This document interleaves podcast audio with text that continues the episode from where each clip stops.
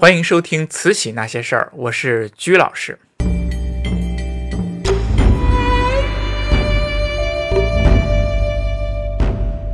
最近啊，中美关系啊非常紧张，贸易战从去年一直打到现在。那历史上呢，其实这个中美关系啊也是时好时坏。但是在一开始啊，也就是中美建交的一开始，中美关系啊其实是非常好的。美国人呢给了我们中国人啊很多帮助。那这个时候是什么时候呢？那其实这个时候呢就要追溯到慈禧太后垂帘听政的时候了。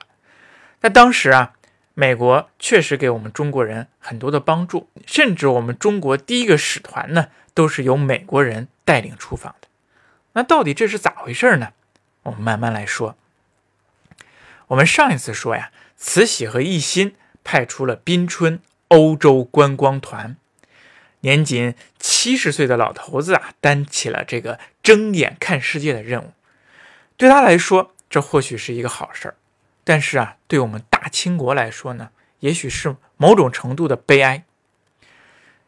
宾春考察团呢，它是非正式的，它不能和外国政府进行任何谈判签约。那这个时候呢，清政府其实它急需派出一个正式的考察团，因为第二次鸦片战争签订的合约呀到期了，应该进行修约，所以需要派出使团进行谈判。那派谁去呢？那这是一个非常重要的问题。为什么没人去？因为当时的天朝，呃，上国的人呢，还是不耻于西方交往，没人去，很多人不愿意去。那就愿意去，或者是清政府指派谁谁谁去，那么还有一个非常重要的问题，那就是见了外国的君主如何行礼，这是一个非常棘手的问题。这也是我们清政府迟迟不向西方派出使者的原因，也是我们中国的皇帝不见外国使者的原因，那就是不知道该向该如何行礼。这是一个非常大的问题。那其实这背后呢，也反映的是清政府放不下天朝上国的架子。我们都知道，在乾隆时期呢，发生过一个外交事件，那就是马嘎尔尼访华。马嘎尔尼当时来华的时候呢，他和和珅啊，当时就纠结这个问题，该怎么向我大清乾隆皇帝行礼。那和珅说：“你见我大皇帝呢，就必须三跪九叩。”马嘎尔尼说：“我见我们君主的时候，也就鞠个躬，那三跪九叩算是什么呀？”和珅说：“我们是天朝上国，谁见了我们大皇帝都得行大礼。”那马嘎尔尼说：“那你如果让我向皇帝三跪九叩，那你也得对着我们英国的君主的画像三跪九叩。你看，双方各执一词，僵持不下，最终怎么办呢？各让一步，马嘎尔尼啊，单膝跪地觐见了我们的乾隆大皇帝。但是这个过程呢，其实是马嘎尔尼自己说的。哎，那真的是历史上呢，马嘎尔尼有没有单膝跪地呢？啊，还是三跪九叩了呢？其实复杂的很。”马嘎尔尼自己写过一本书，叫《乾隆英史进谏记》。那说他在这本书当中呢，把自己给塑造了一个非常英勇的外交形象。说他据理力争，绝不退步，最终呢，争取到了单膝跪地，见了这个乾隆皇帝。虽然没有完成使命，但是不失尊严。然而，在我们中国这方面的史料，比如说和珅呢，他写过一个奏章。那在这个奏章里面呢，他就是他就称英国使者其实是行了三跪九叩的。你看，两种说法截然不同，谁说的对呢？我们史学界呢认为马嘎尔尼还是在这个中国呢进行了三跪九叩的大礼，叫做九屈膝九鞠躬。为什么呢？因为你想啊，马嘎尔尼回到英国之后啊，他可以随便说行没行礼，大家都不知道，只要这些使团的人啊串好供就行。但是和珅在北京不行，你马嘎尔尼跪了就跪了，没跪就没跪，他不能瞎说，因为什么呢？乾隆皇帝在那看着呢，他瞎说那就是欺君之罪。而且呢，还有一条证据，也哎，当时的呃，当时的这个英国使团的一个秘书啊，他写回忆录当中，他写到了，说我们按照当地的规矩行礼，跪地磕头九下，你看，真理呢就了然了。啊，另外呢，嘉庆时期呢，还有一条佐证，就是当时呢，英国又派了一个使团，叫阿美士德使团，也因为礼仪问题呢发生了冲突啊。我们清政府说你得跪，阿美士德说我不跪啊。那嘉庆就生气了，他说啊，乾隆五十八年，你们的使臣来我们中国，叫做行礼跪叩如仪啊，你怎么现在就改了改了方案了？你就不跪了呢？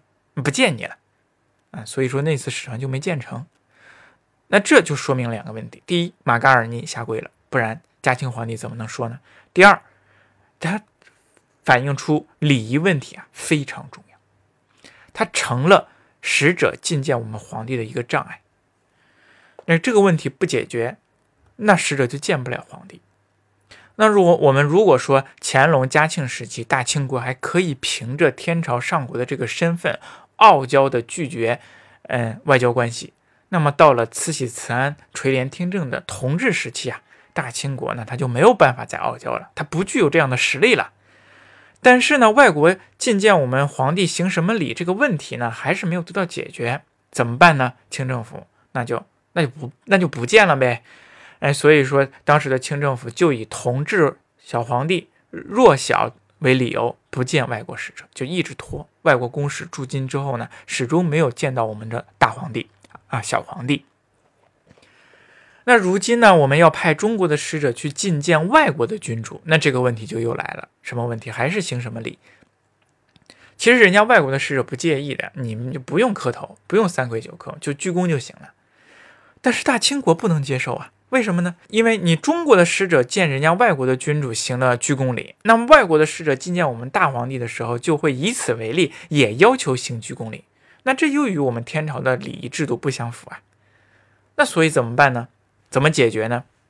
哎，这个时候奕欣呢就发发挥了他天才的想象力，他以进为退，回避了这个问题。中国人见外国人不知道行什么礼，对不对？那我们不派中国人作为使者好了，我们派一个外国人代表我们清政府去做使者好了。于是乎，中国的第一个正式外交。的使团团长就是由外国人率领的。那这个外国人是谁呢？就是当时的美国公使普安臣。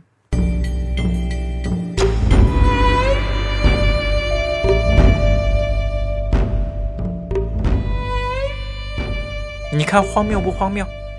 也许你觉得荒谬，那是因为你站在现在的角度去看过去。那么这在当时是没有办法的办法。我们来看一下普安臣到底是一个什么样的人。普安臣呢，听着去就好像是一个中国人的名名字一样，这是他的中文名。他的英文名呢叫 Anson Burlingame。那他出生于美国纽约州，啊，一八二零年出生的，比那个美国著名的呃总统林肯小十一岁。他经历了南北战争。普安臣呢，就是林肯坚决支持者，废奴主义者。来中国之前呢，普安臣在美国其实就是一个啊非常著名的政治明星了。他是哈佛大学法学院的教授，崇尚自由平等，美国这些主流的价值观，坚决的反对黑奴。嗯，一八五六年呢，美国国会啊发生了一件事儿，来自南方的一个议员叫布鲁克斯，来自南方，那就是黑奴的支持者，他殴打了一个当时要提提倡自由主义。反对黑奴的一个议员，那普安臣对这个布鲁克斯的行为啊非常不满。你有不同意见就说嘛，打什么什么，动什么手啊？于是乎，这个普安臣啊就在美国的国会发表了非常著名的演说，叫做《马赛诸塞州的抗辩》，严厉的批判了布鲁克斯。那布鲁克斯一听这个呀，心里就非常来气，就非要和普安臣来一场君子之战，决斗。我们都知道决斗啊，西方人经常用的，就两个男人有了分歧之间要决斗啊，面背对背各走几步，然后同时回头，啪一开枪啊，有可能两个人都死，有可能死一个。那普安臣面对这个决斗什么样的反应呢？人家不示弱，说决斗就决斗，但是呢，哎，还有两个条件，一个是呢，地点呢要在美国和加拿大的边境尼亚加拉大瀑布上进行；第二个呢，必须要用来福枪。那布鲁克斯说：“你决斗就决斗嘛，哪那么多事儿啊？你说这么多条件，我不跟你玩了。”于是布鲁克斯他取消了这个决斗。嗯，就这样，普安臣就捡回了百分之五十可能要丢掉的命啊！哎，不过普安臣还通过这一个事件，他成了当时的政治明星，哎，很勇敢，大家觉得这个人非常厉害，很勇敢，哎，很很聪明，很有智慧。普安臣在自己的政治生涯当中，他坚决捍卫的就是我们刚才所说的正义、主权和人道，他支持林肯的竞选。一八六零年，林肯就竞选成功，成为了美国的总统。他就开始推进了这个废奴运动，嗯，而且呢，维护自己的自己的国家的这个统一。作为回馈啊，他就任命普安臣为，呃，奥地利驻奥地利的公使。哎，可是呢，这个普安臣呢，他支持奥地利一个地区匈牙利独立，那奥地利就非常生气，他说：“你怎么给我们派了一个？”呃，支持我们国家这个分裂的一个分子啊，不欢迎他入境。那没办法，林肯呢就在呃普安臣去奥地利的途中，把他改派为驻华公使了啊。于是这样，普安臣就成了美国第一任驻华公使。当时的美国呀，不算世界大国，而且忙于南北战争，所以他对清朝的影响力啊非常小。那再加上普安臣呢，他又是一个人道主义的兴奋者，所以说当时美国对华政策非常温和，而且这个普安臣呢，他还总帮着清政府在各国之间周旋，比如说英国、法国呀、俄国这些国家一欺负清政府的时候呢，那普安臣呢，他就会运用国际法来帮着清政府说话，所以说清政府对普安臣的印象啊是特别的好，称他为大清国的老朋友。那就这样一晃七年过去了。普安臣在中国的任期呀也满了，他要回国去了。那临走之前呢，这奕欣呢张罗了一桌子好菜要为他送行。普安臣呢非常的感动，他对奕欣说呀：“他说，哎，如果以后啊遇到了什么难事儿啊，比如说与各国不平，我呢就非常乐意帮助，不要客气。”那原话这么说的啊，他说：“嗣后遇有与各国不平之事，一必十分出力。”那一心听后啊，说好啊，他一拍大腿说好，那你就代表我们作为公使出使各国吧。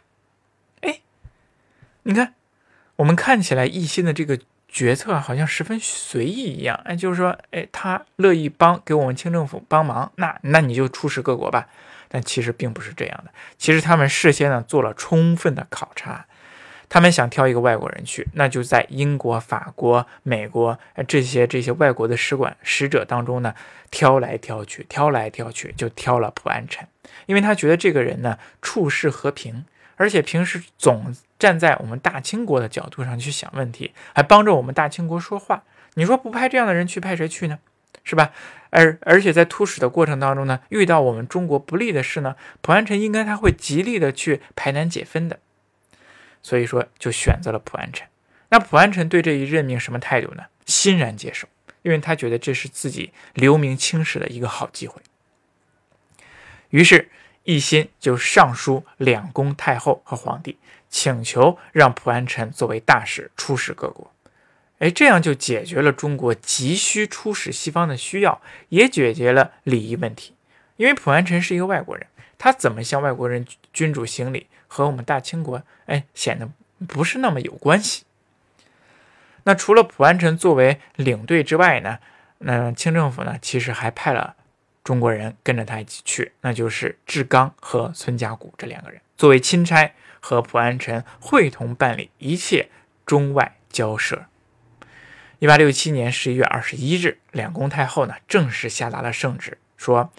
使臣普安臣处事和平，洞悉中外大体，着即派往有约各国，充办各国中外交涉事务大臣。就这样，普安臣成了中国第一任大使。清政府派一个外国人担任我们中国的大使出使西方，在我们现在看来呢，确实有些滑稽啊，也有些讽刺。那么他们到底担不担心普安臣吃里扒外，偷偷的出卖中国的利益呢？那到底普安臣在这个初始过程当中都做了什么呢？表现的好还是不好呢？我们下一次再说。如果您喜欢，嗯，我说的，请您留言啊，支持、点赞、转发，这是我继续做下去的动力。